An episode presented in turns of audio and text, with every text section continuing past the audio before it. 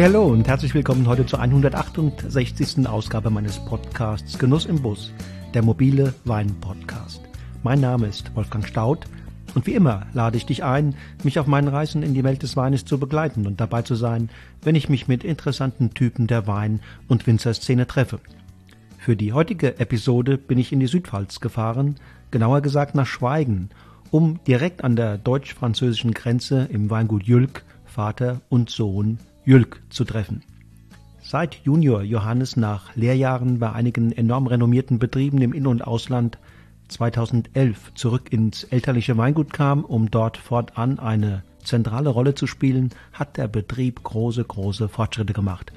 Die Bio-Umstellung wurde realisiert, Umbaumaßnahmen kamen in Gang, der Rebsortenspiegel wurde verschlankt und die Stilistik der Weine erfuhr Präzisierungen in mehreren Etappen von Jahrgang zu Jahrgang ein bisschen eleganter, feiner, subtiler, ohne jedoch die für die Region so typische energetische Ausstrahlung zu verlieren. Dass sich diese Entwicklungen auch in den Kritiken der Fachpresse niederschlugen, war dann quasi die zwangsläufige Folge. Aufsteiger des Jahres im Vinum Weingeht 2020 und Kollektion des Jahres 2021 bei Meiningers Rotweinpreis sind nur zwei Beispiele der vielen Auszeichnungen, die Johannes und Werner Jülk in den vergangenen Jahren einsammeln durften. Völlig logisch, aber für die beiden Protagonisten dennoch absolut überraschend folgte im Frühjahr 2021 dann die Aufnahme des Weinguts in den VDP. Ähnlich wie im Falle der beiden anderen VDP-Güter Schweigens, nämlich Becker und Bernhard, wachsen die Trauben für Jülks Weine sowohl auf deutschem als auch auf französischem Grund und Boden. Aber nicht nur, weil sich rund die Hälfte der Weinberge auf elsässischer Seite befindet, darf man die beiden als Grenzgänger bezeichnen.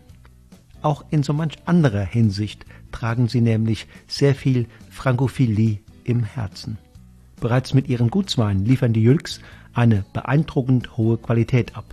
Es sind enorm saftige Gewächse, die viel Trinkfreude bescheren. Zechweine par excellence, die schon solo viel Genuss bereiten, aber erst zur deftigen Küche der Weinstube so richtig zu strahlen beginnen. Darüber sind die Ortsweine positioniert. Es folgen die erstklassischen Lagenweine. Heute sind das fein balancierte, sehr, sehr präzise und lagerfähige Gewächse, die unisono zur Gebietsspitze zählen. Nicht vergessen darf man die Sekte und Cremants, die ein breites stilistisches Spektrum bespielen, von feinfruchtig und perfekt als Aperitif bis hin zu super eleganten und komplexen Reserveabfüllungen mit extrem langer Hefelagerung.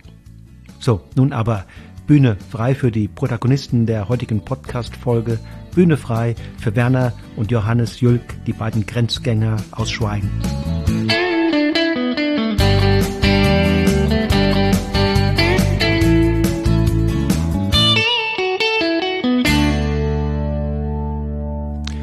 Lieber Werner, lieber Johannes, ich grüße euch zwei ganz herzlich und freue mich, dass ihr heute hier bei Genuss im Bus zu Gast seid. Hallo Wolfgang. Guten Tag. Servus. Willkommen in Schweigen. Ja. Ihr zwei seid ja hier in Schweigen quasi per Definition Grenzgänger und, und das ja sicherlich nicht nur, weil ihr einen großen Teil eurer Weinberge jenseits der Grenze, also im Elsass bewirtschaftet. Was macht das mit euch? Was macht diese Nähe zu Frankreich mit euch? Ist es Inspiration, Motivation oder auch schon mal Frustration, wenn man sieht, welche Rolle der Wein und sein Entstehungsprozess dort spielen und welche Bedeutung generell Ess- und Genusskultur dort bei den Franzosen haben. Was beschert euch diese grenznahe Situation? Das Wesentliche ist erstmal sonntags die frische Croissants und Baguette. Ne? Das ist mal das A und so. Ich darf sonntags ohne die Dinge nicht nach Hause kommen, da kriege ich Ärger mit meinen Kindern. Ähm, also kulinarisch sind wir äh, ja in einem tollen Gebiet hier aufgewachsen. Wir durften, mussten ähm, wollten auch gegen Ende mit den Eltern immer im Elsass essen gehen. Da wir sind mit äh, Flammkuchen groß geworden, ähm, Orangina und später auch äh, das Pico äh, Cremant. Und dann durften wir auch den Wein mittrinken. Ähm, Schnecke, ähm, Foie Gras essen wir auch gerne. Also wir sind hier äh, privilegiert, sind ziemlich weit weg vom Schuss, aber trotz allem kulinarisch eigentlich genau im Zentrum. so sind wir groß geworden und äh, prägt jetzt auch unseren heutige äh, ja, Kulinarik, die wir schätzen und lieben, haben Freunde in Frankreich und äh, Familie auch in Frankreich. Also der Onkel, also mein Vater, sein Bruder, hat sich in die französische Leserhelferin verliebt, das eigene Weingut gegründet, der Kuhstall umgebaut zum Cremant-Gut und äh, ist sehr erfolgreich. Also Jülk, Maison Jülk, genau. Also Jülk gibt's Hive wie Trive, sagen wir hier unten. Ähm, also wir sind, für uns gibt's keine, keine Grenze, aber eine kulinarische Grenze gibt's dann doch schon. Also wenn man über die Grenze geht, ist die Speisekarte doch anders da. Werner, was bedeutet die grenznahe Situation für dich? Du bist doch wahrscheinlich ein geborener Europäer, oder? Wie gesagt, ich lebe das. Das ist eine, ja, eine Verstandessache, eine intellektuelle Sache. Ich bin überzeugter Europäer, wenn man so die Geschichte verfolgt, die Politik. Äh, ich habe gerade im Urlaub ein Buch von Jean Monnet, äh, dem großen Europäer, gelesen. Also es ist schon faszinierend, was die Leute damals schon dachten, zwischen den Kriegen, nach den Kriegen. Äh, nebenbei bemerkt kann ich natürlich die jetzige Politik einer gewissen Gruppierung überhaupt nicht verstehen. Ähm, früher, als, als mein Bruder und uns und, und ich mich ähm, auseinander dividiert haben, also er ging ins Elsass, um Wein d'Alsace zu machen und ich habe den Pfalzweig gemacht, war hier und da schon mal ein Journalist da. Jülk, Hive und Triebe. Das ist der europäische Gedanke und das, äh, das lebt man auch hier. Äh, es gibt, äh, es prägt, es gibt juristische Grenze, ganz klar, das Weingesetz, Staatsgrenze, Verwaltung, Steuern, das sind alles äh, Unterschiede. Also äh, äh, Europa ist kein Wischiwaschi, es, es ist ganz klar definiert, nur es ist durchlässig, also man kann sich bewegen und kann auch dort oder da ähm, äh, gut, äh, gut leben. Ähm, es ist einfach klasse. Unterschiede sind dann gut, wenn man sie positiv annimmt und auch äh, lebt. Und nicht diese Schmalspur denke, äh, wir sind die Beste, wir sind die Richtige, es muss so sein, es muss nicht so sein, es ist alles offen. Vielen deutschen Winzern, speziell vielen jungen deutschen Winzern, gilt Frankreich ja nach wie vor als großes Vorbild, äh, insbesondere hier auch das Burgund. Johannes, wie ist das für dich? Ähm, wie gelingt da auf der einen Seite hinschauen, lernen und auf der anderen Seite aber auch äh, eine gewisse Unabhängigkeit bewahren, seinen eigenen Stil finden?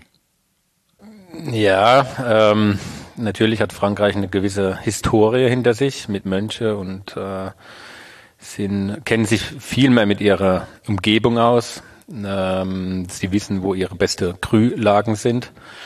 Und äh, das denke kam jetzt erst, Vater, du musst mich vielleicht korrigieren, ja. vielleicht Anfang der 90er kam so erst die, die Barriques, der Chardonnay wurde zugelassen. Man hat sich mehr mit Lage beschäftigt. Ähm, das sind jetzt fast 30 Jahre, ein bisschen drüber. Ähm, also wir stehen ganz am Anfang. Aber ich denke, die letzten 30 Jahre ähm, haben wir die letzten zwei Generationen richtig Gas gegeben. Ähm, und ich glaube, aber jetzt ist das Wesentliche, dass wir eine Identität bekommen. Also wir dürfen nichts kopieren oder Frankreich äh, kopieren, Burgund, wenn es um Spätburgunder geht. Sondern wir brauchen eine eigene Identität, wir brauchen Stolz, Nationalstolz, Stolz auf unser Produkt, ähm, ähm, heimische Produkte wieder in den Vordergrund, ach Gemüse, ähm, da geht es auch um die Ernährung drumherum, dass man da wieder ein gewisser Stolz äh, entwickelt. Das Image im Ausland ist noch schwierig. Wir fahren jetzt am Wochenende nach Paris auf eine große Messe. Da sind wir gespannt, was auf uns zukommt, wie das Image des deutschen Weins ist oder war. Aber wir schauen in die Zukunft und äh, haben eine Identität, denke ich. Und die junge Winzer-Riege äh, macht einen guten Job und das ist jetzt Aufgabe der nächsten Generation. Okay, jetzt der, der Einfluss Frankreichs ist, ist sicherlich das eine. Ähm, die natürlichen Rahmenbedingungen sind das andere. Äh, was ist denn hier besonders? Ähm, wodurch unterscheidet sich zum Beispiel Klima, äh, die Bödenverhältnisse und, und andere natürliche Rahmenbedingungen gegenüber anderen Pfälzer Was ist das Besondere eurer Region hier in Grenznähe? Ein großer Vorteil ähm, ist, dass wir von allem nicht zu wenig, aber auch nicht zu viel haben. Wir haben den Sonnenberg, das ist ja die Lage, die auf deutschem wie auf französischem Boden ist, aber Sonnenberg, historischer Name, immer von der Sonne verwöhnt. Ähm, da sind wir ähm, ausreichend versorgt, aber wir haben durch das Weißenburger Tal, also von Frankreich, haben wir sehr äh, hohe, aber gleichmäßige Regenschauer über die Vegetation. Wir sprechen da über zwischen 800 und 900 äh, Millimeter Niederschlag. Das ist fast doppelt so viel wie an der Mittelhart. Ähm, das hilft uns sehr mit Junganlagen, Vegetation, weniger Stress. Ähm, dann haben wir die Kalkböde äh, in Kombination mit äh, dem Lüsslehm außenrum. Diese Böden sind sehr schwer, erwärmen sich sehr langsam. Also es ist wie so ein Kühlschrank im Sommer, äh, binden auch sehr gutes Wasser. Und dadurch ist meine Theorie, haben wir auch immer konstante Säurewerte. Zudem noch die Kaltlufteinflüsse vom Pfälzerwald von, oder von der Vogesen. Ähm, und diese Mixtur macht, äh, bringen her reife Weine hervor, aber trotzdem immer mit äh, Eleganz, Präzision, Frische und nie zu hoch im Alkohol. Wenn ich mit der Freundin an der Mittelhart telefoniere, sind wir eine Woche bis zehn Tage später. Ja, eine Zielsetzungen und Motivation, aber auch die Hoffnungen und Sorgen eines Winzers finden ja nun nicht im luftleeren Raum statt, sondern sie finden Resonanz, werden mal verstärkt, mal gelenkt oder gebremst in der Gemeinschaft mit anderen Winzern, in und von der Community, in der man sich bewegt. Was macht denn diese Community aktuell aus? Was geht ab? Ja, es ist viel Bewegung äh, um uns herum. Ich finde das ja auch wieder spannend. Äh, jede Generation bringt so ihre Leute hervor, die da mal gelernt haben, da mal geschafft haben und so ein bisschen den, den Input mitbringen oder die Ideen. Ähm, Im Moment, gut, wir sind sehr auf uns fixiert, um äh, unseren Stil einfach festzulegen und zu ähm, erhalten. Und, und trotzdem geht's außenrum schon wieder weiter, wenn ich so die Natural Wine Geschichte angucke, wenn ich die leichte oxidativen Weine angucke, wenn ich Orange Weine angucke, gibt's doch wieder äh, junge Leute, die äh, sich dafür begeistern können. Alles schön und gut. Aber wir sind ja ein traditioneller Betrieb und wir müssen ja auch mal äh, äh, greifbar sein und äh, bestimmt sein, was wir machen. Ähm,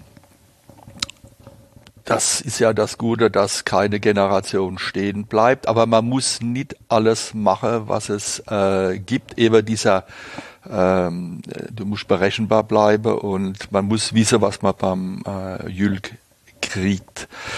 Ähm, deswegen werden wir auch ganz klar unser Portfolio ein bisschen einengen und noch präziser in die eigenen äh, Rebsorten äh, reingehen. Ein großer Vorteil für mich persönlich war äh, auf jeden Fall, ähm, als äh, ich hatte mal im Johannes äh, einen großen Franzose aufgemacht und habe gesagt, das finde ich gut. Sowas steht mir gefallen, wenn man sowas mal hinkriechen. Und er hat gesagt, ähm, schmeckt ihm auch.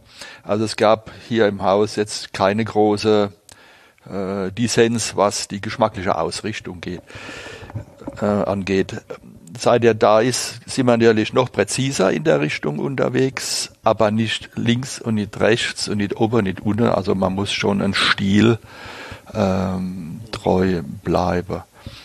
Und ähm, wir differenzieren immer mehr das Terror, wie es der Johannes schon gesagt hat. Wir sind am Ende der Pfalz. Wir haben den Pfälzerwald im Westen mit dem Windschatten hier unten, wo wir gerade sitzen. Wir haben das kühle Laudertal. Also es ist vieles machbar, aber äh, man muss natürlich seine, seiner Sache ein bisschen treu bleiben. Johannes, in welcher Community, in welchem Netzwerk bewegst du dich? Was wird da aktuell diskutiert? Ähm, und vor allem interessiert mich, was erhitzt die Gemüter? Mhm. Ja, wichtig ist erstmal eine Gruppe zu finden, wo man sich, äh, wo man sich selbst sein kann, also wo man sich nicht unbedingt verstellen muss. Man muss ehrlich sein gegeneinander. Ähm, Respekt ist wichtig. Ähm, man muss aber auch ähm, tolerant sein, man muss Kritik annehmen können. Man darf aber auch in einer ehrlichen Runde auch Kritik ausüben. Aber wir haben da eine ganz gute Gruppe, äh, mit der ich jetzt danach auf Paris fahre. Das ist äh, Julian Huber, Friedrich Keller, Tobi Knewitz, Andi Rings, Nicole Libelli. Das sind die nächste Generation. Wir sprechen eine Sprache, wenn es um Wein geht. Und menschlich verstehen wir uns auch sehr gut und äh, das sind immer witzige Aufeinandertreffer. Wir machen Jungweinprobe, wenn es um Schrotwein geht oder um Riesling oder um Burgunder. Also wir sitzen oft zusammen, fliegen nach normal nach Napa Valley oder fahren mit dem Bus mal äh, ins, ins Barolo-Gebiet. Also wir wollen einfach die Matrix Wein besser verstehen. Und ich denke, man kann erst richtig mitdiskutieren, wenn man auch viel probiert und gesehen hat. Ähm, und in jeder Region gibt's guter Wein, egal welche Stilistik, Ausbaustil, ob es jetzt oxidativ, reduktiv, klassisch, Holz, es gibt überall gute Wein, aber das muss man erstmal verstehen. Man muss der Winzer auf der anderen Seite verstehen. Ähm, was hat er sich dabei gedacht? Aber schlussendlich sind wir eigentlich äh, klassische, eine Klassiker, klassische Stil, gerade für die Region, der klassische Stil, wird sich langfristig immer durchsetzen. Also wir leben nicht von den Peaks und ab und auf, sondern diese Konstanz von klassischer. Und da sind wir ähm, in der Gruppe wird viel über Spätburgunder oder Riesling auch äh, diskutiert und äh, Riesling ist äh, beim Weiße die Königsdisziplin und äh, der Pinot beim Rote. Und äh, wenn Bürklin Wolf mit am Tisch sitzt, der Nikola, und wir trinken oder probieren die frischen Pechsteine oder äh, Kirchenstück, da will er eine knallharte Meinung von uns haben. Ähm, was will Bürklin machen? Welche Außendarstellung wollen sie haben? Welche Qualität, äh, Qualitätsmerkmale? Was setzen sie fest? Was wollen sie mit äh, äh, kommunizieren mit dem Wein? Und auf der anderen Seite sitzen dann wir und sagen, ja, der Wein symbolisiert genau das, was du denkst, du als Kellermeister, Nikola, oder was der Betrieb Bürklin darstellt.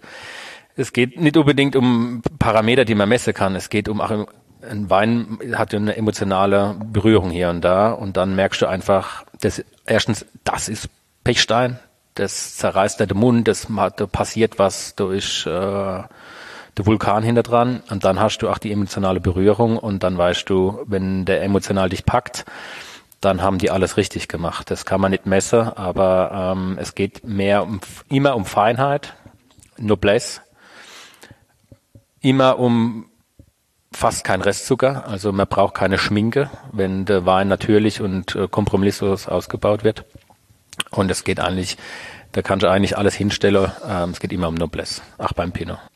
Sprecht ihr denn auch über die Wege zum Ziel, also über Weinbergspflege, Humusaufbau, Erntezeitpunkt, vielleicht auch Pflanzgenetik, über, über Holz, Edelstahl und Beton oder den Einsatz von Schwefel?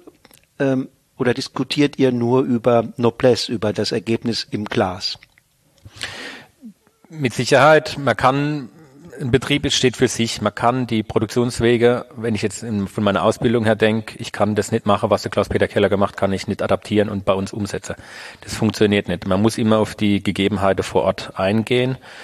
Ähm, Mittelhart ist wärmere Region, weniger Niederschläge, vielleicht tiefer in der Säure, da kannst du keine Maistandzeit machen. Das kannst du vielleicht eher mal bei uns machen, hier im Süden, wegen der höheren Säure. Äh, man muss sich um in den Betrieb hineinversetzen. Ähm, klipp und klar, es geht immer um Bio, es geht immer um Spontangärung. Das sind eigentlich äh, Sachen, die sind Standards mittlerweile. Ähm, aber Schwefel ist ein großes Thema in der, in der Runde. Das ist mit Sicherheit eines der wichtigsten Themen. Schwefel ja, aber wann und wie viel? Das ist eines der Themen, die wir schon seit Jahren diskutieren. Äh, ein bisschen äh, äh, anmeischen hin oder her, das ist schon eine Verarbeitung, das sind auch Standards.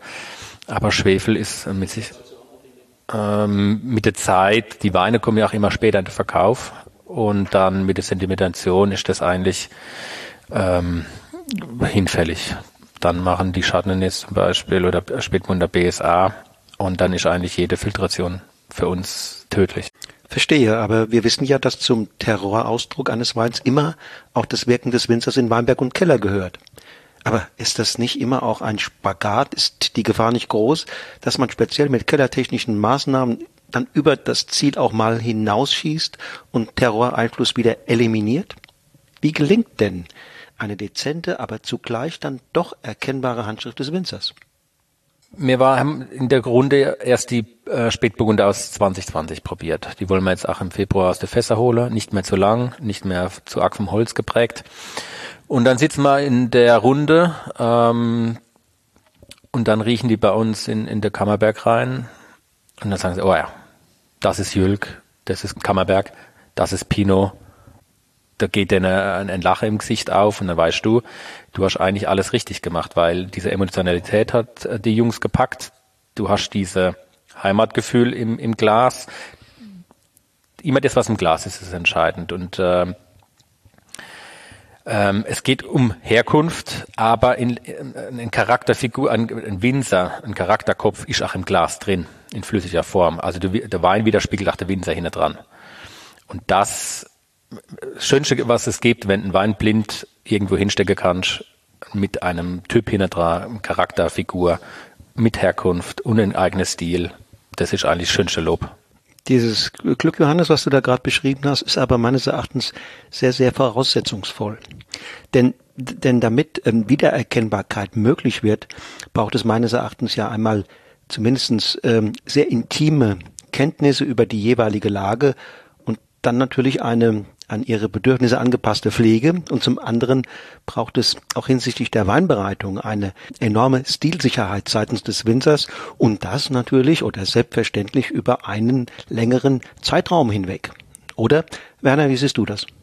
Ich, ich als äh, Älterer, also ich könnte von den Freunden natürlich, wo der Johannes hat, also ich bin die die Vatergeneration von denen quasi. Ich habe den Vorteil, das ein bisschen von außen zu beobachten. Das sind schon die jungen Dynamiker, die äh, hier äh, sehr viel machen und, und tun und sich wirklich äh, fair auseinandersetzen mit der Geschichte. Aber junge Leute, auch Idealisten, schießen ja auch ganz gerne mal über das Ziel hinaus. Das ist auch korrekt ähm, wenn man wenn man neue wenn man neue Dinge angeht, wenn man Orange angeht, wenn man Holz, wenn man Hefelager, äh, wenn man Reduktion, mein Gott, äh, da gibt's so vieles und auch der Boden gibt's her. Das ist das eine, das haben wir eben ja gehört. Das ist das Portfolio, was die Natur bringt, aber die Handschrift. Das ist das, was der Mensch ähm, dazu äh, beiträgt.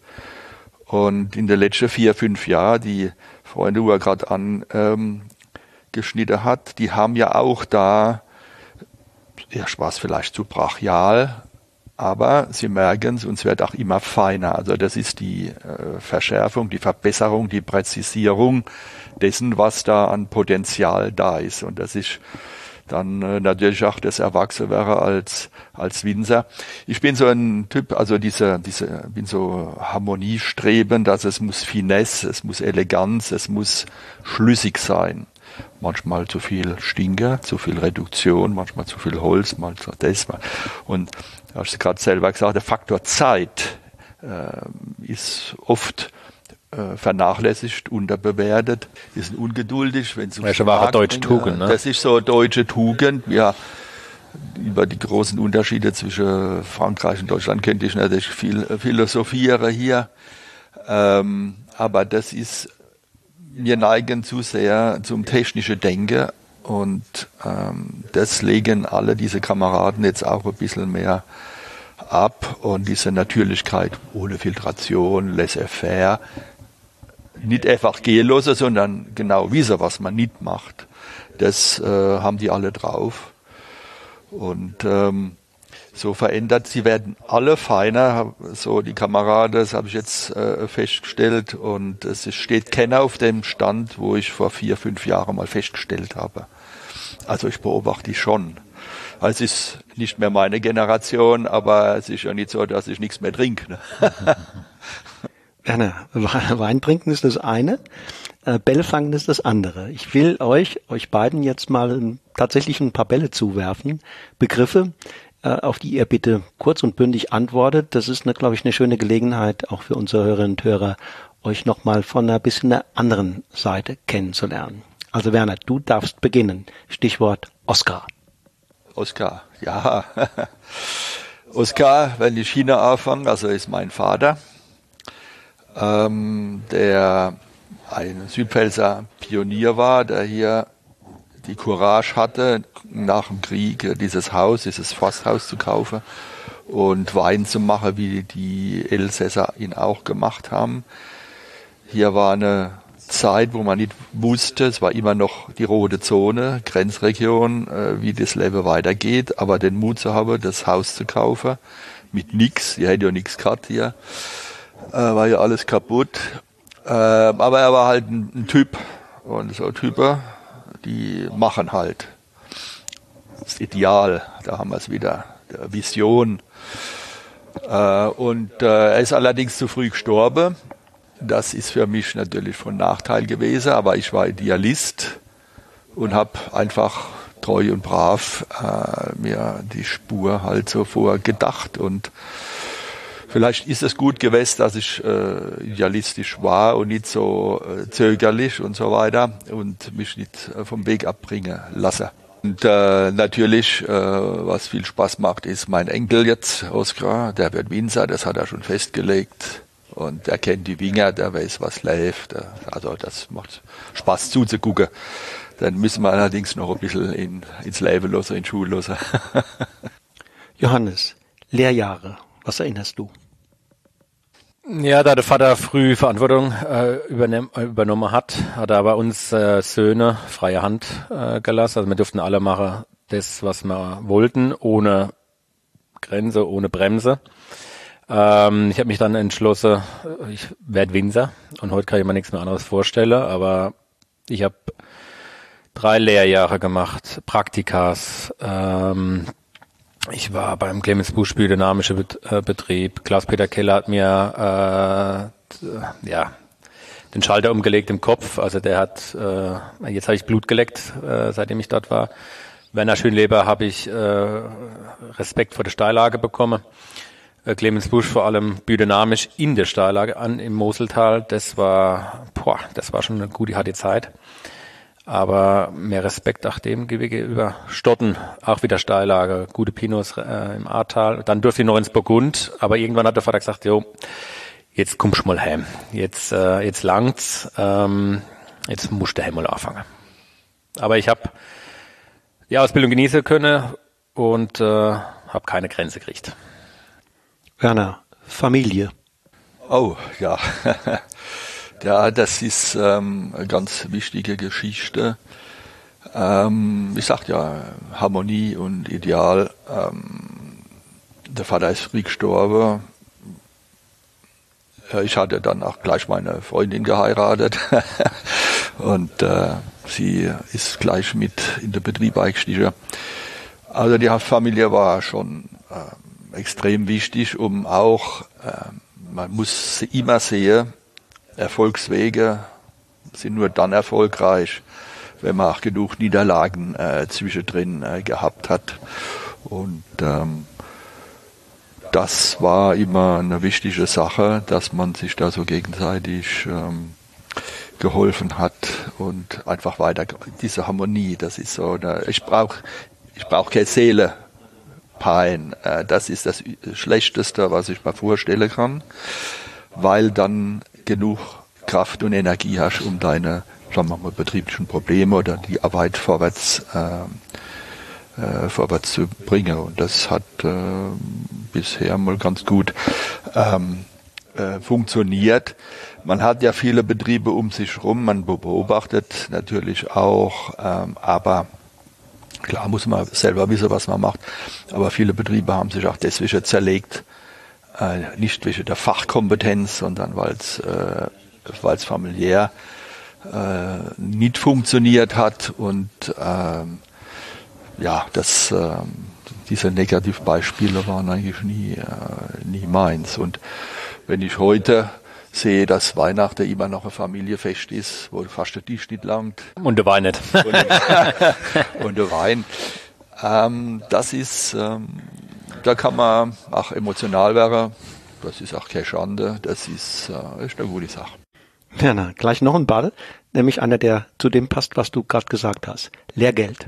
Ja, ja, Lehrgeld, ne? Zahlt man ja. So. Ähm, ohne das kommst du nicht vorwärts und äh, wenn man draus lernt, ist das kein allzu großer Verlust. Ja. Haben wir sicher viel gemacht. Ich war hier quasi schon Einzelkämpfer, die äh, Umstände, ähm, wenn du in einem Bereich, es muss ja nicht nur beim Wein sein, was anderes magst als die anderen, bist du immer ein bisschen außer vor, bist du alleine bist der Spinner. Ähm, du musst da dann deine Freunde sonst was suchen, aber du hast sie nicht unbedingt ähm, im Umfeld. Also die, die gleichen Wellenlänge gibt's. Du musst aber auch finden. Und äh, bei jeder, jeder Niederlage, du musst nur wieder aufstehen und, äh, und das Lehrgeld wieder verdienen. Und nur so kommst du vorwärts. Äh, ja, ein Freund von mir hat gesagt, du bist jetzt weit gekommen, du wolltest es ja so haben. Ja, also man wurde natürlich auch beobachtet, äh, das ist klar, ähm, meistens gerne im Schlechten, aber die Freunde berichten ja auch das Gute. Johannes, Nachhaltigkeit und biologischer Weinbau. Ja gut, mehr Generationenbetrieb mit, wenn Oskar seinen ähm, Winzertraum weiterleben will, ähm, ist das, also es ist für uns klar, dass wir nicht nur kurz denken, sondern auch langfristig. Und äh, da denken wir auch an die nächste Generation. Und ähm, Bio ist, Vater hat auch früher schon ähm, halb Bio gearbeitet, ähm, hat es nur nicht mit der Zertifizierung den Sprung nicht äh, einfach bürokratisch und auch äh, nicht gepackt. Äh, mit mir ist halt Manpower im Betrieb gekommen. Ähm, wir haben noch ein, zwei Angestellte dazu bekommen, weil Bio ist wichtig, aber du brauchst auch äh, eine gewisse Konsequenz hinter dran. Ähm, Nachhaltigkeit ist äh, Müllvermeidung allein schon, ähm, mit der Ressource gut umgehe, äh, nicht so viel äh, mit dem Wasser äh, verschwenderisch umgehe. Die Lehrlinge werden schon äh, ausgebildet, sehr gerne, aber wie man mit Wasser umgeht, das hat auch noch nicht jeder verstanden.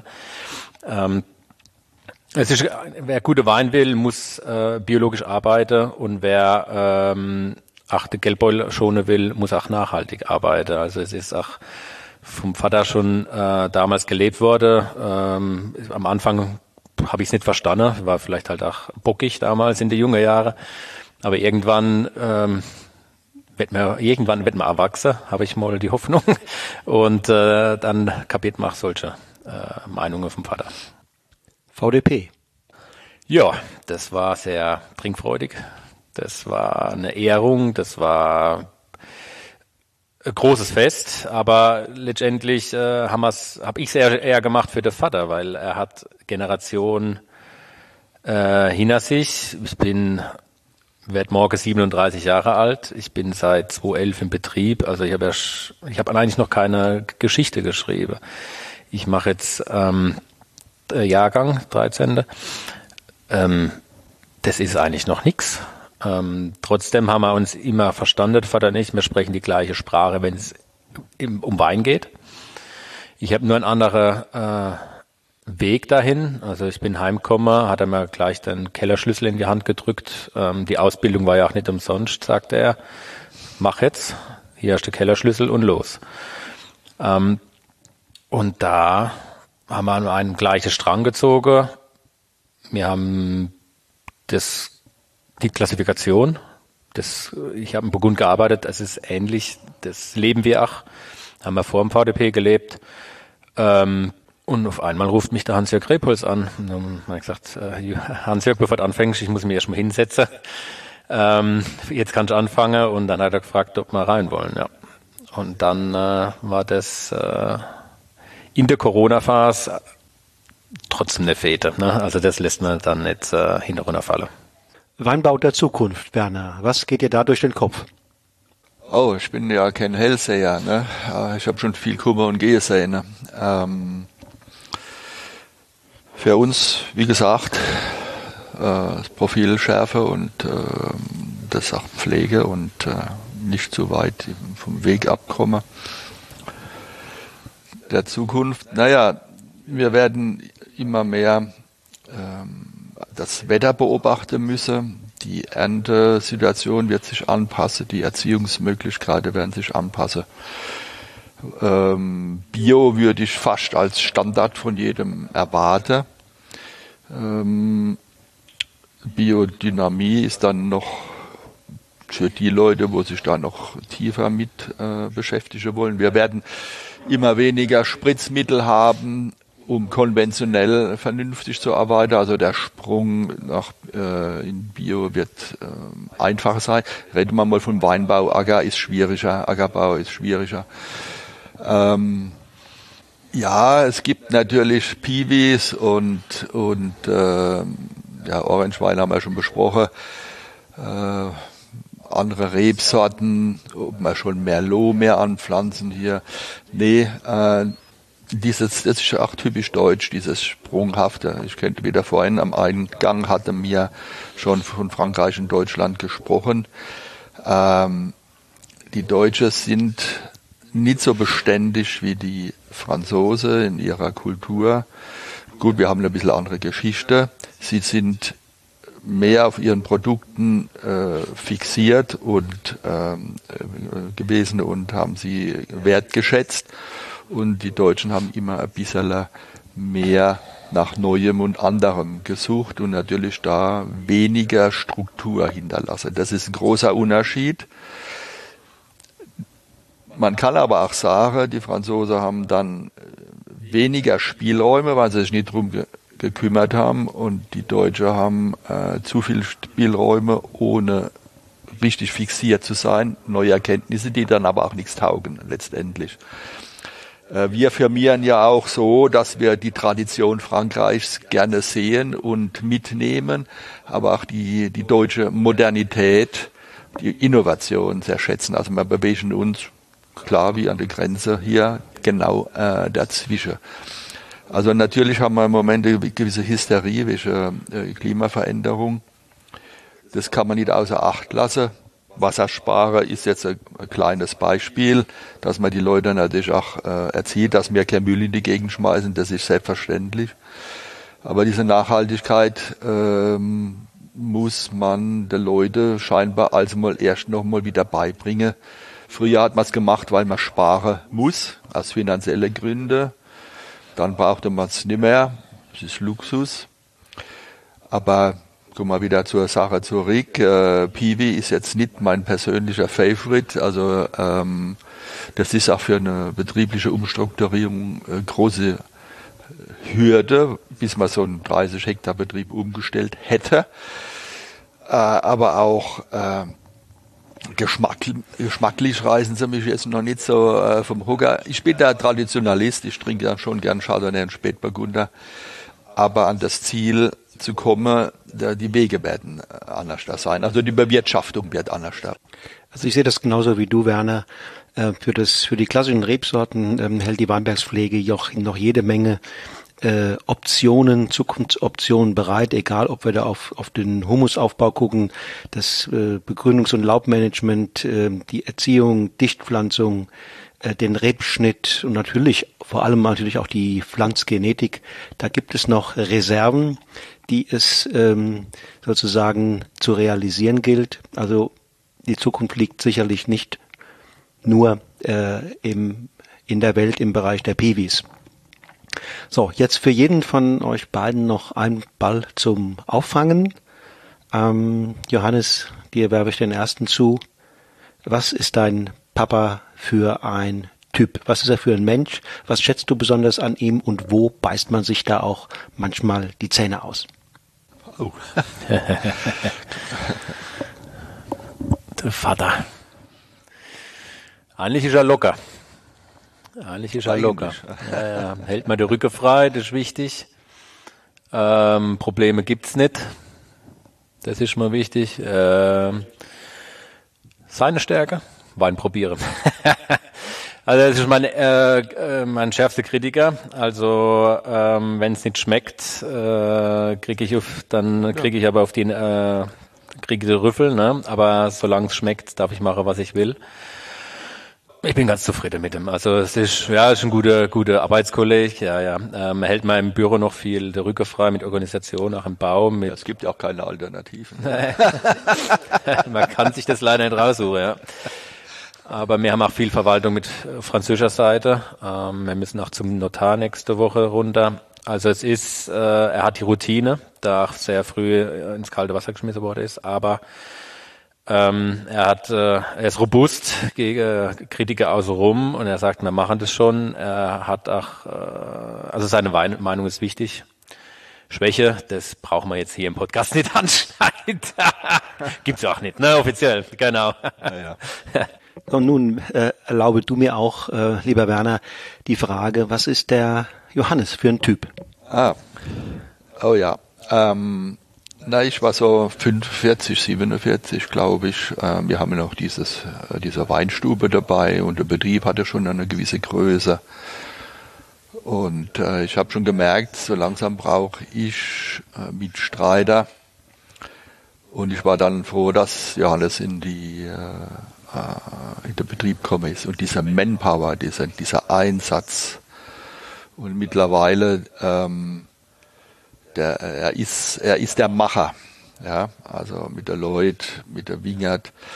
Äh, ist aber auch zwangsweise so, äh, weil der Betrieb auch eine Größe hat, wo man die Verwaltungsstrukturen äh, noch mehr im Auge äh, haben muss. Und wie ihr schon gesagt habt, äh, man, ich komme persönlich kaum mehr aus dem Büro raus.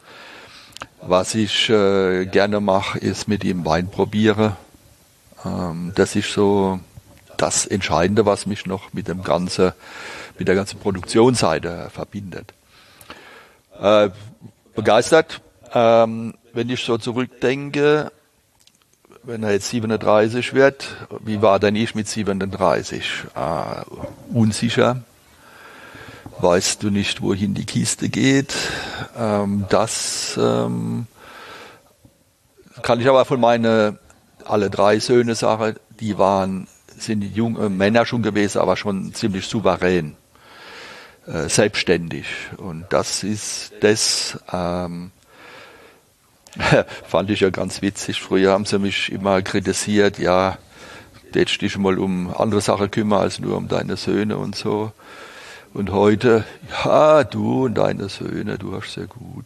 Ja, aber das ist so, Ziel erreicht quasi. Äh, dass die souverän sind, dass sie ihre Sache machen, dass sie familiär sind, dass sie nicht nachlässig sind, dass sie gute Familie haben. Also ja gut, das haben wir ja von dir, ne? Also, ja, also ich kann nur weil du so stark sind, bist, sind wir so stark geworden. Ja, ne? Also man darf, glaube ich, ähm, wenn die Söhne stärker sind als der Vater, ist es kein Nachteil, hast du nichts verloren, sondern du hast eigentlich dein Ziel erreicht. Du darfst ja keine Zacke aus der Krone fallen. Äh, so habe ich eigentlich gelebt, also das ist gut. Versetzen wir uns doch jetzt mal für einen Moment in das Jahr 2011 oder die Monate davor. Wie war das, ähm, Werner, für dich, als der Johannes jetzt entschieden hatte oder du ihn gerufen hattest, hier ins Weingut einzusteigen, da kam er ja mit viel, viel Inspiration von teilweise sehr, sehr berühmten Häusern hier zurück. Da erinnere nur an Stotten, an, an Keller, ähm, Clemens Busch, ähm, Claude Lombray im Burgund und, und noch ein paar andere. Da gab es ja sehr viel geistigen und auch ähm, anderen Ideen, Input.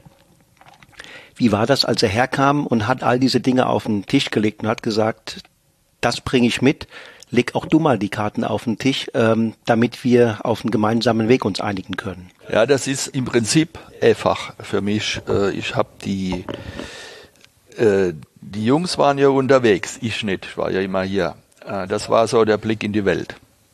Von hier, weil sie berichtet haben. Und ich war ja deswegen jetzt nicht unbedingt weltfremd Gut, man muss halt ein bisschen mehr lesen, muss sich Gedanken machen und so weiter. Ähm, wie gesagt, äh, die Betriebe haben sich ja zerlegt.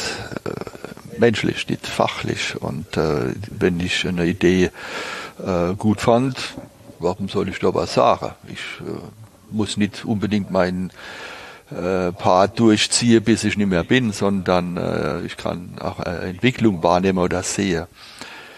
Man kann ja sagen, das finde ich gut oder das finde ich jetzt nicht gut, aus dem und jenem Grund. Aber ähm, es ist ja, wie gesagt, es ist bei uns jetzt nicht ein großer Richtungsschwenk eingetreten, sondern es ist eher eine Präzisierung äh, der Richtung. Äh. Und es ist ja leider so, Qualität ist eine Sache, aber um eine Präzisierung hinzulegen, sind nicht mehr große Hürden zu nehmen, sondern die Schritte werden immer kleiner. Und das ist das, was Johannes auf jeden Fall ähm, äh, gebracht hat.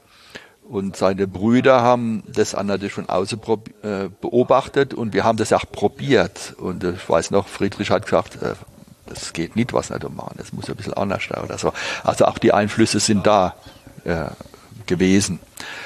Und ähm, boah, das ist eine gute Idee, äh, sind wir nie äh, eingeschränkt oder wenn sowas taugt, ja. Johannes, was erinnerst du, wenn du an deinen Start hier im Weingut äh, zurückdenkst? Ja gut, das erste Moment war, oh, da ist doch viel Arbeit daheim. Ähm, aber der Vater hat nie geschrien. Ähm, der hat mich immer in die Ferne schweifen lassen. Und äh, dann kam ich heim, hoppla, ich wäre gebraucht und dann war ich auch da, ne? hab gleich mit angepackt, durfte gleich in den Keller und durfte gleich umsetzen, was ich gelernt habe. Natürlich auch mit viel Lehrgeld. Der Vater hat gesagt, ja, mach mal, aber pass ein bisschen auf, das kann eben ausgehen. Der Vorteil ist, wir, wir sprechen wirklich die gleiche Sprache, Sprache im Glas. Ähm, wir haben gleich komm heim, ich muss erstmal unsere Gegebenheiten kennenlernen. Ich komme im Prinzip in einen fremden Betrieb. Du kennst die Weinberge nicht, du kennst den ganz normalen Alltag nicht, du musst dich erstmal einbringen. Das, ich wollte das erstmal in die Weinberge, weil das ist die Basis. Und wenn du deine Weinberge nicht kennst, kannst du auch für mich eigentlich, kennst, kannst keinen Wein machen. Du musst, im schönsten ist ja die Herkunft im Glas zu haben. Dann war ich erstmal äh, die erste paar Jahre mit dem Weinberg draus, bis es danach zu, bis ich es nicht mehr geschafft habe. Ähm, dann kam die biologische Bewirtschaftung dazu, dass wir das umgesetzt haben. Äh, dann haben wir unseren Weinstil gemeinsam gefunden. Das heißt aber, wir haben wieder mehr in Holzfässer gesetzt, äh, investiert. Hatte Vater aber schon früher gehabt, nur größere. Die waren aber dann zu alt. Also wir haben ähm, wieder die, im Prinzip machen wir das, was der wieder gemacht hat. Der Vater hat wieder äh, in, in der Zeit in äh, Edelstahl investiert, äh, war aber auch zeitgemäß, brauchen wir heute auch noch. Aber die Speerspitze, das muss alles ins Holz. Ähm, wieder ins Barrique, Tonneau, das ist ein großes Thema, Stück, Halbstückfässer. Im Prinzip sprechen wir die gleiche Sprache, nur handwerklich sind wir auf einem kleinen anderen Weg. Äh, wir sind äh, detailverliebt mittlerweile äh, wenn es auch im Weinberg drum geht. Äh, das war früher nicht möglich, weil einfach die, du kannst Experimente machen, aber du musst auch betreuen können äh, und nicht einfach nur in, äh, in, in die Ecke stellen oder in Vergessenheit gerade. Du musst auch dabei bleiben, Manpower und wenn dann noch die, das gleiche Resultat im Glas sein soll, ähm, das ist dann das Einfachste. Verzeih, ver, verzeih Johannes, ich hätte es gern doch ein kleines bisschen konkreter ich, ich kann mir nicht vorstellen, dass wenn man so eine gemeinsame neue Phase beginnt und dann, sagen wir mal, eine ehrliche, offene Zwischenbilanz oder Bestandsaufnahme macht, dass man da nicht ein paar Dinge findet, wo man sagt, hm, da müssen wir uns in den nächsten Jahren ganz besonders drum kümmern. Ja? Egal, ob das ähm, Neupflanzungen sind, ob das äh, Anschaffung von neuen Fässern sind, ob das vielleicht auch den Humusaufbau betrifft, ob das ähm, eine Verschlankung des Rebsortenspiegels des Sortiments betrifft. Also da kann ich mir nicht vorstellen, dass es da nicht ähm, Positionen, Felder äh, gegeben hat, wo ihr dann sozusagen euch auf neue Ziele ähm, einigen habt müssen, ja, und einigen habt können. Ein großer Vorteil war, ach, als ich heimkam, ich hatte, ich musste kein äh, Müller-Thurgau ernte, Kerner äh, Huxel, das hat der Vater alles äh, schon ausgerissen. Der, äh, der Vater hat schon auf Spätburgunder gesetzt, Weißburgunder. Wir haben äh, eine sehr schöne und wichtige äh, Parzelle mit Chardonnay. auch mit französischem Klon bepflanzt. Aber die Vielfalt war noch nicht da. Also wir haben die nächsten Projekte habe ich dann gepflanzt, aber mit dem Klonmaterial, wo ich mit dem Burgund kennengelernt habe. Also da habe ich danach die, die Erfahrung aus, aus Frankreich mitgebracht.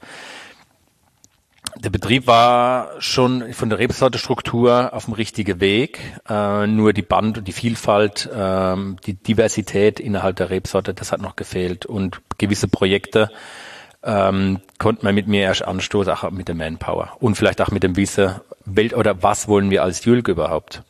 was soll mir dieses Pfälzer allerlei Pflege weiterhin? Oder sagen wir jetzt nichts, wir ähm, machen kein Bauchladensystem mehr, sondern wir fokussieren uns auf Chardonnay, Spätburgunder, Weißburgunder, Riesling und der Grauburgunder darf man auch nicht äh, vergessen in der Südpfalz. Aber das war dann ein wesentlicher Faktor, dass wir uns profilieren und äh, noch mehr innerhalb der Rebsorte eine höhere Diversität haben. Werner, noch eine Frage an dich. Wie war denn bei euch hier im Betrieb in den vergangenen Jahrzehnten das Verhältnis von trockenen zu restsüßen Weinen einmal und zum anderen das Verhältnis von Abhofverkäufen zu dem, was ihr mit Partnern aus Handel und der Gastronomie vermarktet habt? Beim Oskar gab es nur trockener Wein. Das war schon mal die Idee schon in den 60er Jahren. Das war schon äh, ganz wichtig. Ähm, ich hatte auch Fokus auf die traditionellen Rebsorten gelegt. Und ähm, der Anbau war schon so, dass es für Flaschenwein äh, geeignet war. Also kleinere Fruchtruten, engere Pflanzung. Also ich hätte nie den Betrieb rumdrehen können und auf äh, Mengen produzieren können, weil es die Genetik schon gar nicht mehr hergab. Ähm, bei meinem Vater, das war erstaunlich, das war aber andere Zeiten, da war 100 Prozent, 100 Prozent Hofverkauf. Äh, in meiner Zeit, ähm, das hing, hing, aber auch mit der Weinstube zusammen. Ne? Ähm, dann kam die Zeit, wo man, äh, meine Zeit, ich hatte dann auch schon eine Homepage gemacht und äh, ähm, Restaurants oder kleine Händler äh, bedient, habe ein bisschen was weggefahren, plus der Hofverkauf immer noch. Aber jetzt haben wir ja die modernsten Zeiten, also die jetzige Zeit. Äh, jetzt ist es alles äh, gemischt mit Export, mit Gastronomie, Fachhandel, Einzelhandel. Also es ist äh, breiter aufgestellt, was auch in Ordnung ist. Ähm, zumal man ja auch in diese Richtung äh, produzieren. Ähm, klar wird, haben wir auch mal einen guten Silvaner Wingert geopfert, obwohl das ja schöne Traube sind, aber das ist nicht das, äh, wo man dann selber dahinter stand. Oder Morio war früher noch äh, für viele Leute ein Einkommen, weil er Erträge gebracht hat. Also das hat mich eigentlich nie interessiert. Und welche Rolle spielen oder spielten Gewürztraminer und äh, Muscatella? Gewürztraminer habe ich natürlich äh, noch ein bisschen ein Fable. Da bin ich natürlich halber Elsässer. Äh, ich ähm, ich esse und trinke gehört ja zusammen und äh, vergessen ja die meisten Leute. Und für ein Foie zu begleiten brauche ich einen gescheiten Gewürztraminer oder ein Pinot Gris oder ein Käse. Äh, und das, was heute an Gewürztraminer noch da ist, äh, ist eigentlich nicht mehr das, was damals ähm, Gewürztraminer ausgemacht hat. Und ähm, ich müsste dann jetzt mittlerweile ins Elsass fahren mir Flasche zu kaufen. Da kriegt, kriegt man das noch. Wie gesagt, die leben anders da, die äh, essen anders da. Ähm, aber das ist äh, betrieblich, sind das Nischen, äh, mit denen man, wenn man das ernst nimmt, dann äh, wirtschaftlich nimmt, äh, mit denen kann man äh, nichts mehr groß gewinnen. Johannes, wenn ich richtig rechne, bist du ja nun zwölf, dreizehn Jahre hier im Betrieb, trägst Verantwortung äh, mit, gestaltest mit. Was waren denn aus deiner Sicht in diesen Jahren bis heute die Meilensteine, die wichtigsten Etappen? Wo würdest du sagen, bist du sehr, sehr gut vorangekommen? äh, nah an deine Ziele ran und wo sagst du, gibt's vielleicht auch noch Nachholbedarf, ähm, Entwicklungsbedarf? Gibt es vielleicht sogar auch Felder, wo du dir ein, sagen wir mal, ein schnelleres Entwicklungstempo gewünscht hättest? Ja, also es gibt zwei Weine, die prägend sind für unsere äh, Weingeschichte. Das ist der 2015er Chardonnay Opus. Das war der erste Wein, wo wir sagen, yes, ähm, da knüpfen wir an, das ist unser Stil, das schmeckt uns, das hat Herkunft, das ist Jülk, das ist einzigartig, das verfolgen wir. Damals hieß es ja noch Opus O, richtig? Genau, äh, bis die Klage von Opus One kam, dann sollten wir es ändern. Ansonsten wäre es sehr teuer gewesen und das Lehrgeld wollte man nicht zahlen. Ähm, und der 2017er Kammerberg, das war die Parzelle habe dann ich angelegt, äh, genau, Spätburgunder 2015. Damals ein junge Wingert noch, aber ein junge Wingert, äh, wenn man die richtig im Griff hat, kann auch was Besonderes rauskommen. Und das sind zwei Schlüsselweine, die einfach ähm, uns widerspiegeln, aber auch hier in die Region passen und auch dieses deutsch-französische auch äh, emotional ähm, in, in, in die Flasche bringt.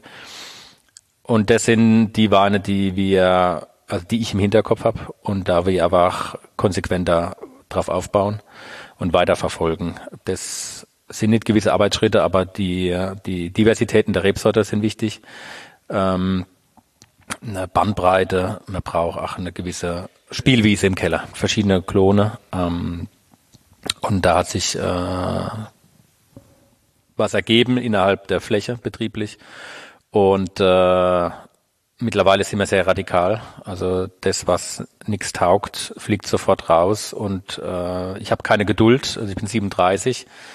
Ich will mit äh, Mitte 40 der Betrieb, das ist schon mal ein gestecktes Ziel, ähm, dahin habe mit Rebsorte, die mir eigentlich Spaß machen und an jedem Standort die Rebsorte haben, die äh, das beste Potenzial hier zeigen kann. Und nie, kein Bauchladensystem mehr, sondern unsere Stärke nur noch und das, was uns Spaß macht, das, was wir können und die halt auf diese zwei Schlüsselweine aufbauen. Was ich mich jetzt frage, ist, wie gelingt denn nun schlussendlich die Reproduktion? Also was ich verstanden habe, ist, dass ihr mit dem 15er Chardonnay und dem 17er Pinot zwei quasi Referenzweine geschaffen habt, die fortan so etwas wie einen, wie einen Leitbildstatus innehatten. Nun bringt aber doch jedes Jahr, jeder neue Jahrgang wieder neue Situationen, neue Aspekte mit sich. Wie gelingt es euch, sowohl Terroir als auch den Fingerprint von Jülk Jahr für Jahr erkennbar ins Glas zu zaubern? Naja, äh, ich habe ja schon gesagt, äh, als ideeller, denkender Mensch und Ästhetik und Harmonie, das ist eine ganz wichtige äh, Sache. Äh, und dadurch, dass Johannes da war und wir dann auch noch Mitarbeiter einstellen konnten, um auch diese Arbeit zu tätigen, es wird jede Parzelle, es wird jede Lage, es wird jede Qualität getrennt ausgebaut und liegt alleine äh, im Fass. Jetzt hast du ein Portfolio von 70, 80 Weißburgunder, jetzt mach schon mal einen Wein draus. Ähm, äh, natürlich muss man dann auch begreifen, dass ähm, die Kalkböden natürlich einen anderen Stil bringen als die etwas lehmigeren Böden. Und ähm, da ist auch nicht mehr allzu viel dran rumzumachen, zu schrauben oder wie auch immer. Das nimmt man zur Kenntnis. Man kann es noch mit dem Nachbarfass, wir haben ja meistens eine Parzelle in mehreren verschiedenen Fässern. Was passt denn jetzt zusammen? Und dieses, dieses Finish äh, der Weine, das ist das, wo man einfach, wenn wir dann final probieren, äh, auf den Punkt kommen müssen. Aber das ist dann wieder vielleicht auch Geschmackssache. Ähm, schon erwähnt, da sind wir nicht weit auseinander, und, aber manchmal reißt etwas aus und dann kann einer sagen, das geht nicht. Äh, und ich kann sagen, ich erinnere mich dann ganz gut an einen Wein vorher, Jahrgang vorher oder zwei Jahre, dass der ist so wie der war. Das find, fand ich gut und das passt auch dieses Jahr wieder. Ich will nicht sagen, dass die einfach immer nach dem gleichen Muster hergestellt werden, aber äh, es ist äh, vom Geschmack her der Ausdruck, den wir äh, bringen. Das haben wir dann äh, auf der Zunge oder auch im Kopf. Also man kann sich dran äh, ähm, erinnern. Und äh, da nehmen wir uns auch sehr viel Zeit. Und Faktor Zeit haben wir schon erwähnt, ist immer ein Problem. Aber die Zeit sollte man sich nehmen, vor allem wenn es um hochwertige Weine geht. Gerade weil es so ein ungemein komplexes Feld, so eine komplexe äh, Situation ist, will ich doch den Blick nochmal ein kleines bisschen weiten. Und wahrscheinlich ist es sogar, wenn ich das mal vorwegnehmen darf, äh, letztendlich auch ein Mix aus viel, viel Bauchgefühl, Erfahrung auf der einen Seite und viel beobachten, analytischem ähm, Denken auf der, auf der anderen Seite. Ähm, da geht es ja zunächst mal anhand der unterschiedlichen Reifeparameter den richtigen Lesezeitpunkt äh, zu erwischen. Mal, mal ganz davon abgesehen, dass die Natur natürlich hier auch ein Wörtchen mitredet. Dann muss man sich entscheiden, und ich glaube, hier habt ihr eine Entscheidung getroffen zwischen Entrappen oder Ganztraubengärung oder ein Mix. Ähm, ich glaube, euer Herz schlägt da eher fürs Entrappen. Aber die Gärführung spielt natürlich eine große Rolle.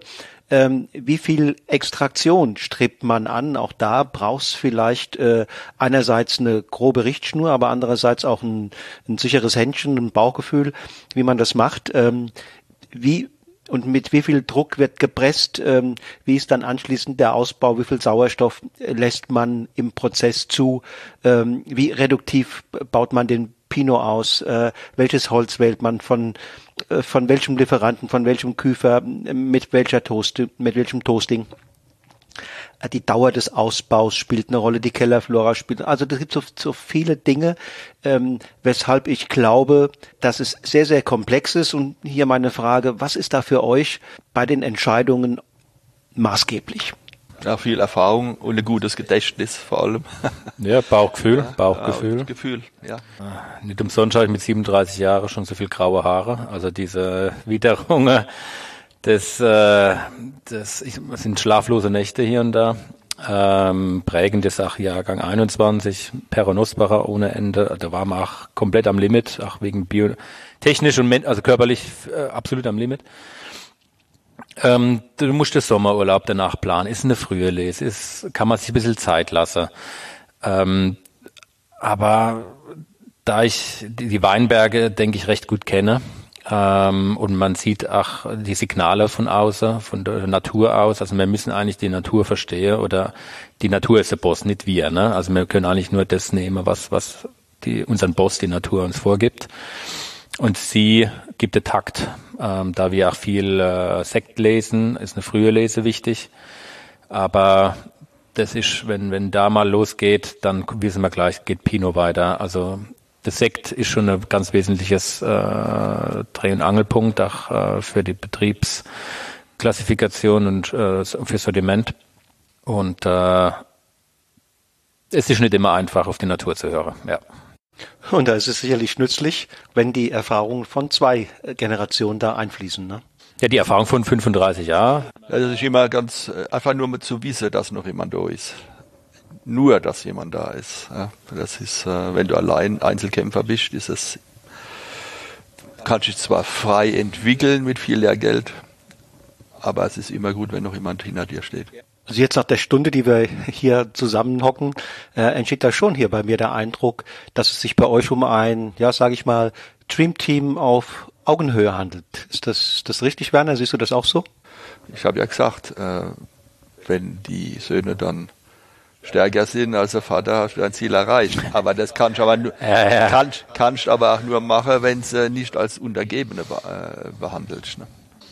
Alleine kriegen wir das halt auch nicht hin. Ne? Wir haben ein sehr gutes Team mittlerweile. Ähm, Im Büro wie auch in der Produktion. Und äh, äh, es ist ein familiäres Umfeld bei uns. Das ist uns wichtig. Ähm, ich bin der Älteste, wenn wir jetzt mal den Vater rausnehmen. Ähm, und wir ziehen alle an einem Strang. Jeder hat dieses Jülk-Gen adaptiert und äh, ob es jetzt Bio ist, äh, ob es mit der Re Rebsortimentsgestaltung ist, also wir ziehen da alle an einem Strang Und ähm, es wird viel diskutiert, auch probiert innerhalb des Teams und äh, auch das ist ein wesentlicher äh, Bestandteil der Konstanz in der Qualität, war aber auch in deinem Handwerk letztendlich. Klar, das Team spielt eine super große Rolle und da bedarf es natürlich auch Führung, damit das zu einem super guten Team wird. Von alleine ist das nämlich oft nicht der Fall. Aber Johannes, wenn du jetzt mal allein auf dich persönlich schaust, wo siehst du da besondere Stärken und wo siehst du auf der anderen Seite auch noch Felder, wo du sagst, naja gut, da habe ich noch Entwicklungspotenzial? Gut, Bürokratie, da das, ähm, wir haben jetzt den Generationskonflikt, äh, nicht Konflikt, äh, Übergang, äh, Wechsel im Büro, auch auf dem Papier. Ähm, Betriebsübergabe kommt jetzt und dann kommt auch mehr Verantwortung auf äh, Organisation, Bürokratie auf mich zu. Da habe ich noch ein Defizit, ähm, aber ich bin eigentlich ein, ich bin Handwerker, ich, ich bin Schaffer, ähm, ich ja, ich habe gerne Dinge da, ich bin der Praktiker, ich bin deswegen auch mehr Praktikas wie Studium, ähm, weil Wein ist ein Handwerk, es ist Natur das muss ich verstehen und nicht unbedingt äh, die chemische Formel von XY, sondern ähm, und deswegen denke ich, kann man auch einen Wein sehr gut analysieren, wenn man auch das Handwerk hinter dran äh, beherrscht. Werner, siehst du das auch so, wie dein Sohn sich jetzt hier beschrieben hat? Oder würdest du da vielleicht noch was ergänzen wollen? Ja, ja, das ähm, geht schon in die Richtung. Ähm, ich bin ja noch da, aber trotzdem der Übergang äh, muss jetzt gut strukturiert äh, werden. Das mache ich jetzt, weil wir eh am Baue sind. Ähm, es gibt eine Vinothek und zwei schöne kleine Keller für Barrix. Und das ist auch für mich so die Situation, wo man aus rein strategischen Gründen sagt, jetzt äh, machen wir das. Und ähm, die Bürogeschichte, wie gesagt, es nimmt viel Raum ein. Äh, ich hatte die Gelegenheit, mich da über die Jahrzehnte rein zu erweitern, weil es einfach so war. Aber ähm, Produktion ist das eine, Verwalter ist das andere. Das muss man auch lernen und, und, äh, und machen. Also manchmal wird das hinter der Kulisse, was da passiert, ein bisschen unterschätzt, weil es einfach äh, in der heutigen Zeit bist du Jurist, bist du äh, Biochemiker, bist du Marketingmensch, bist du vieles, äh, muss der Winzer abdecken, was er früher gar nicht hat machen äh, brauche. Ja, Werner, du sagst es. Es ist ja vielleicht gerade dieser komplexe Aufgabenzuschnitt, der den Winzerberuf für den einen so hochinteressant macht, während der andere vielleicht sagt, ich brauche das eigentlich gar nicht. Ich will Winzer sein im Weinberg und ich will Wein machen im Keller, oder? Ist aber auch belastend, weil es nicht das Metier ist, in dem wir uns am liebsten aufhalten. Überbürokratisierung, großes Thema auch politisch, aber dass jeder will Dokumente haben oder sich absichern, das ist natürlich nicht äh, unser ja, liebstes Spielfeld. Dann äh, lasst uns das Thema wechseln und einen Blick mal werfen auf euer aktuelles Sortiment. Johannes, wie ist ähm, euer Portfolio zusammengestellt oder zusammengesetzt? Wir haben äh, durch, also mit dem VDP haben wir die Chance nochmal gesehen, uns nochmal in Frage zu stellen. Wir haben durch den VDP noch einmal ähm, das Sortiment gestrafft und äh, haben die Kernrebsorte in den Mittelpunkt gestellt, also die Burgunder und äh, Spätburgunder und der Riesling. Das soll äh, Jülk verkörpern, nach außen strahlen. Da ist der Adler drauf. Und alles andere, was äh, da nicht hingehört, kommt in unsere Jean Fritz-Reihe. Jean Fritz ist der fiktive Grenzgänger. Das sind unser Mitarbeiter, das sind wir, das ist Jean, Johannes und Fritz, wenn man das äh, interpretieren will. Aber das sind alle gemeint. Ne? Das ist der Grenzgänger. Wir haben ja auch Weinberge 50 äh, Prozent in Frankreich. Also ist alles diese Grenzen mehr nochmal mit aufgegriffen. Ganz wichtig in dem Segment sind die äh, Jean-Fritz Cremant Weiß und Cremant Rosé. Das sind schon wirklich, wirkliche Zugpferde, die wir auch brauchen. Und ähm, in dem Kernsortiment geht's ähm, mit der Gutsweine los, Ortswein, erste Lage, große Lage. Und da da zählen nach wirklich, da geht's nur um Qualität. Da wird keine Kompromisse gemacht. Ich fülle lieber mal einen Jahrgang nicht ab, bevor ich Kompromisse mache. Ähm, gilt auch für den Jean Fritz.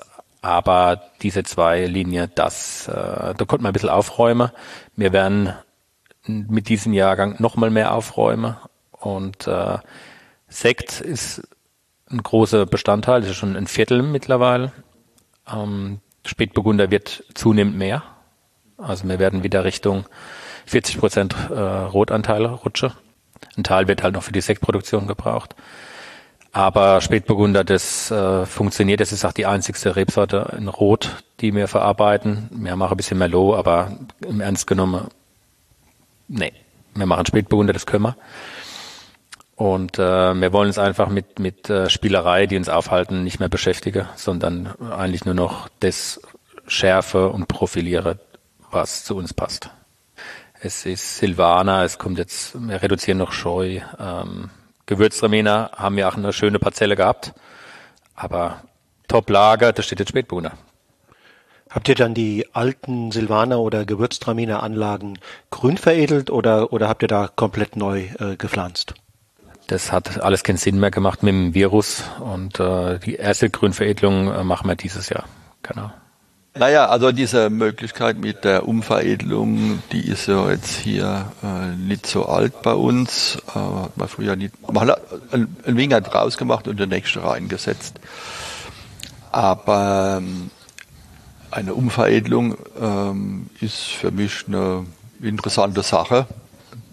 Der Wingert steht und du kannst die Rebsorte äh, verändern, so dass auch auf das Gelände da äh, passt. Und wenn der Wingert abgängig ist oder Virus oder äh, dann macht man halt raus. Aber das äh, finde ich doch aus betriebswirtschaftlicher Sicht wieder eine gute Sache.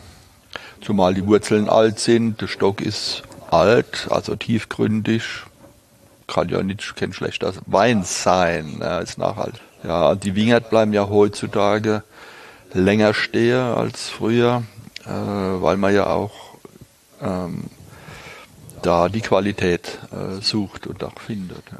Als Beobachter äh, der Weine des Hauses Jülk sehe ich natürlich auch die Entwicklung, von der ihr jetzt die ganze Zeit gesprochen habt. Äh, ich erinnere da noch eine Zeit, das sind gut zehn Jahre her, vielleicht ja ungefähr, vielleicht ein Tick länger.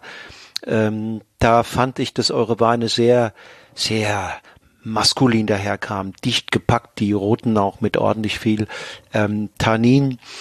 Ähm, die, da war Kraft stand meines Erachtens, Energie stand meines Erachtens im Vordergrund. Und ähm, wer da nach sehr viel Eleganz und Finesse gesucht hat, der war vielleicht dann nicht ganz happy damit. Und so peu à peu, meine ich, hat sich das verändert.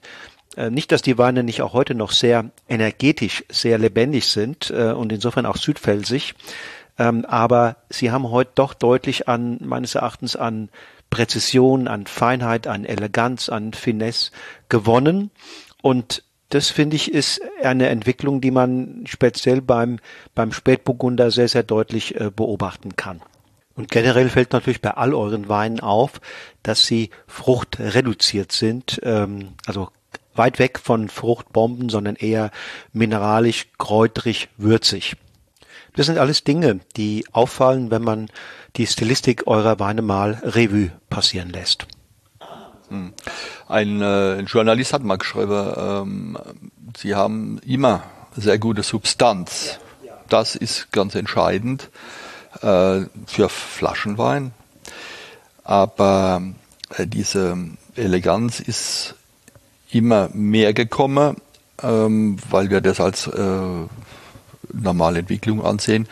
Und die Reduzierung der Frucht, also wir machen mit Sicherheit keine fruchtbetonten Weine. Das ist äh, etwas, was uns nicht so gefällt, weil äh, Wein sollte auch immer zum Essen passen und äh, das geht mit fruchtbetonten Weinen sehr schwer, nicht so gut. Und ähm, diese ganze man nehme, man kann, also es gibt ja ein Portfolio an Möglichkeiten, um, äh, ja, du kannst Weinmacher ohne diese große technischen äh, äh, Hilfsmittel und äh, da wird auf äh, die Frucht nicht so viel Wert legen. Das muss gut riechen. aber es muss nicht nach Frucht, also nach Früchten riechen, aber eine Mineralität oder einmal Heu oder Gras oder Würze. Es gibt noch Kräuter, es gibt noch andere Komponente. Ähm, wenn man äh, zum Beispiel äh, ein Silex äh, probiert, ein Sauvignon Blanc, äh, du musst erst mal gucken, was das überhaupt für ein Wein ist so kommt kaum einer drauf, dass es Sauvignon äh, sein sollte. Ne? Also das ist äh, so ein Paradebeispiel. Äh, den muss man mal probiert haben, muss man wissen, was geht. Ähm, das ist eben der, der Stil jetzt ja. Johannes, was bedeutet dir Alterungsfähigkeit beim Wein? Oder anders gefragt, ähm, welchen Wert legt ihr bei der Weinbereitung auf die Fähigkeit dann dessen, was da später in der Flasche landet, dass das auch altern und in der Flasche reifen kann? Ja, was wollen wir am Schluss? Ne? Wir wollen am Schluss, wenn ich vorm Glas sitze und trinke äh, 20, 25 Jahre alte äh, Spätburgunder oder Burgunder von uns, und äh, das, der Wein ist noch stabil, hat Rückgrat, hat äh, Textur und hat noch ein Leben. Und dann denke ich, jo, da hast du alles richtig gemacht. Das ist eigentlich die, das größte Kompliment, das man haben kann. Ne? Als wenn ein Naturprodukt mit nur mit Schwefel als halb zum Haltbarmacher so stabil ist und immer noch eine gewisse äh, Kraft und, und äh, Jugendlichkeit trotz allem noch hat das ist für mich das, das höchste der Gefühle. Okay, wie kriegen wir das dann hin, ne? dass das so wird? Und dann geht's halt über Ertragsreduzierung für die innere Struktur, für die innere Kraft. Ähm, Holzfässer sind wichtig. Wann wird wie viel geschwefelt? Ähm, Oxidation wird mehr zugelassen ähm, übers Holz.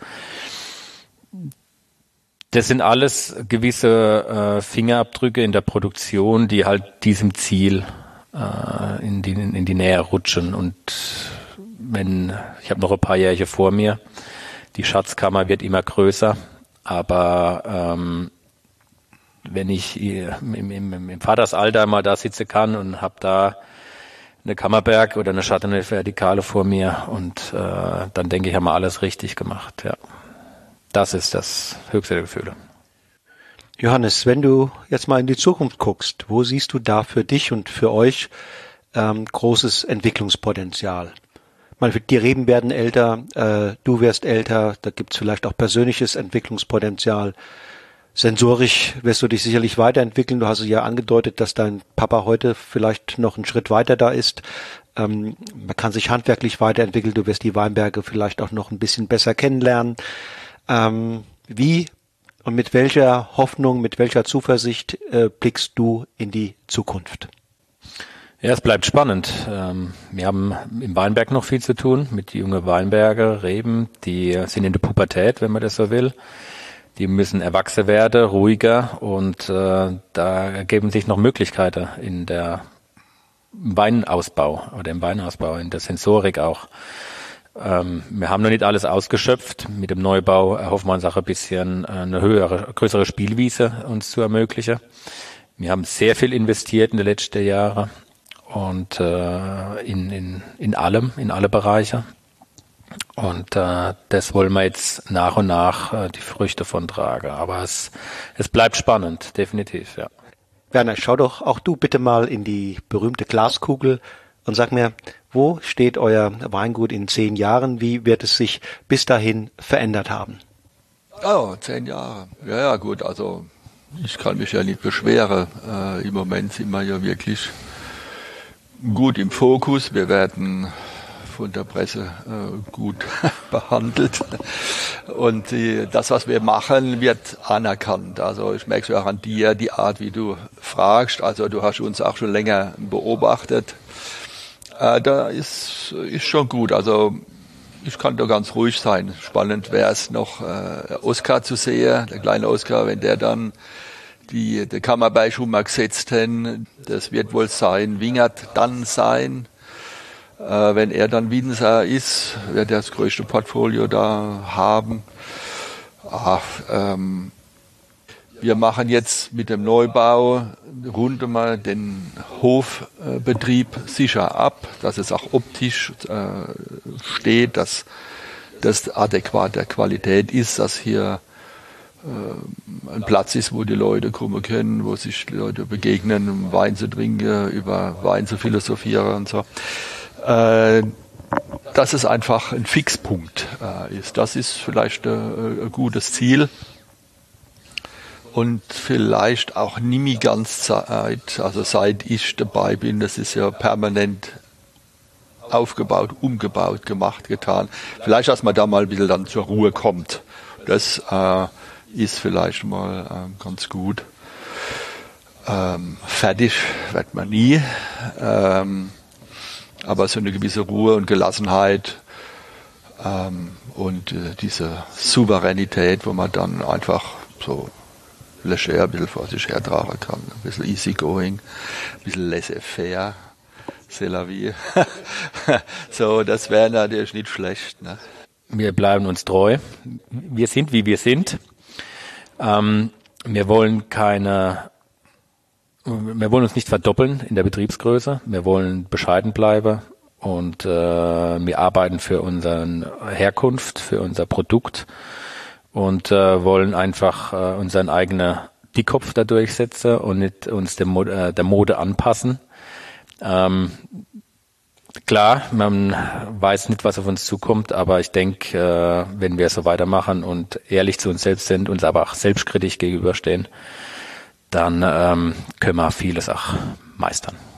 Ich drücke euch die Daumen, dass sich die Dinge in eurem Sinne entwickeln, dass ihr noch möglichst viele erfolgreiche gemeinsame Weinjahrgänge einfahren könnt und natürlich auch, dass der kleine Oscar in einigen Jahren den Kammerberg bespielen und die Welt mit großartigen Pinots von dort äh, erfreuen wird. ja. Er hat dieses Jahr Traktorfahren gelernt, ja. Mit acht Jahren, ja. Solange man auf die Bremse kommt, ist alles gut, ja. Also, habt eine gute Zeit und äh, auf bald. Danke für deinen Besuch. So, ihr Lieben, das war die 168. Folge meines Podcasts Genuss im Bus, der mobile Wein-Podcast. Am Mikrofon waren heute Werner und Johannes Jülk, zwei, die sich hüben wie drüben gleichermaßen wohlfühlen. Echte Grenzgänger und überzeugte Europäer. Zwei ungemein bodenständige Winzer, die das Herz am richtigen Fleck tragen. In 14 Tagen geht es weiter hier im Podcast von Genuss im Bus, dann mit einem spannenden, hochinteressanten Jungwinzer, der uns an seinen Zukunftsplänen teilhaben lässt. Bis dahin sage ich Tschüss und auf Wiedersehen und nicht vergessen, lasst es euch schmecken.